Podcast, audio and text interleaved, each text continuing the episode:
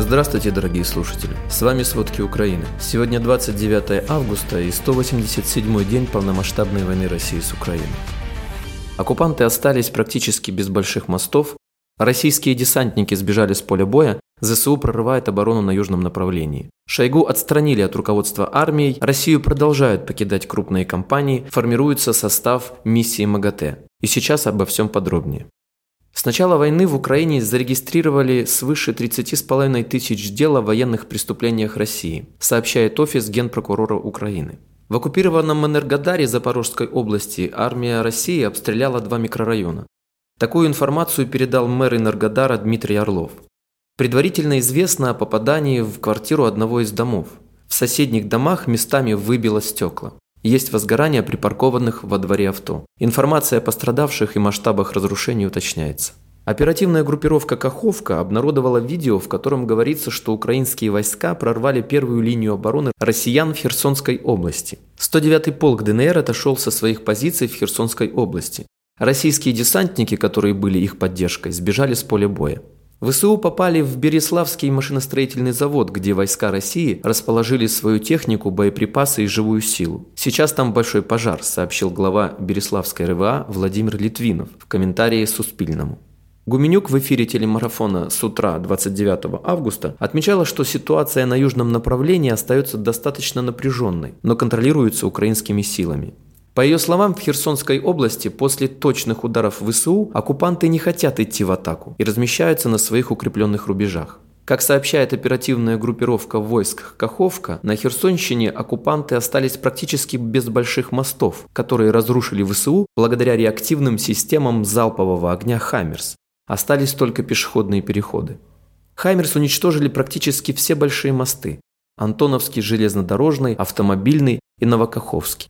Сообщается, что уцелевшими сейчас являются только пешеходные переходы. Таким образом, российские захватчики оказались отрезанными от поставок вооружения и личного состава с территории Крыма. Спутниковые снимки за 27 августа свидетельствуют о том, что российские оккупанты строят понтонный мост вплотную возле поврежденного украинскими ударами Антоновского моста в Херсоне.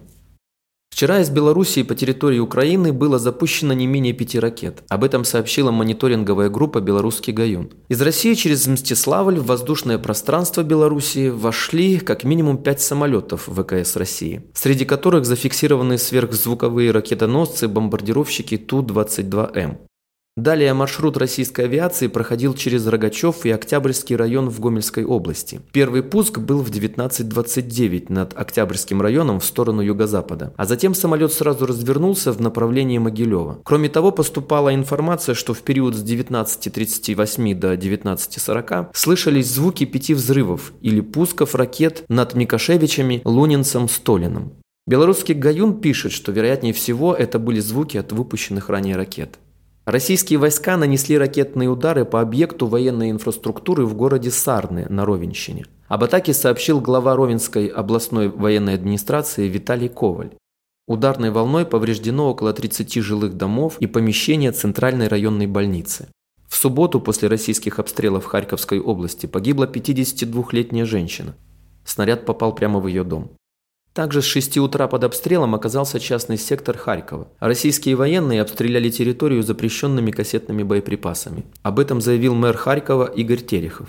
Ранее в воскресенье вечером российская армия также нанесла два ракетных удара по центру города. В одном из районов частично разрушены здания. В течение 14 часов оккупационные силы обстреливали украинский город Орехов в Запорожской области. Россия наносила удары реактивными системами залпового огня и ствольной артиллерией. В результате атаки контузии получили трехлетний мальчик и шестилетняя девочка.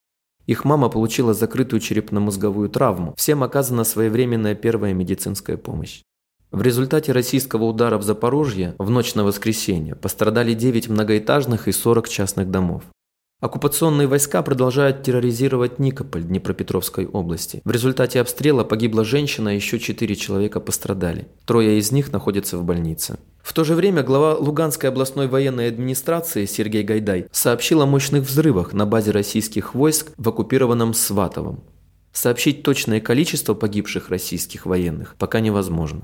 Весь мир с тревогой следит за ситуацией на Запорожской АЭС. В состав миссии МАГАТЭ, которая готовится отправиться на Запорожскую АЭС, не войдут представители США и Великобритании. Станцию посетят специалисты из Польши, Литвы, Сербии, Китая, Албании, Франции, Италии, Иордании, Мексики и Северной Македонии. Делегацию возглавит генеральный директор МАГАТЭ Рафаэль Гросси.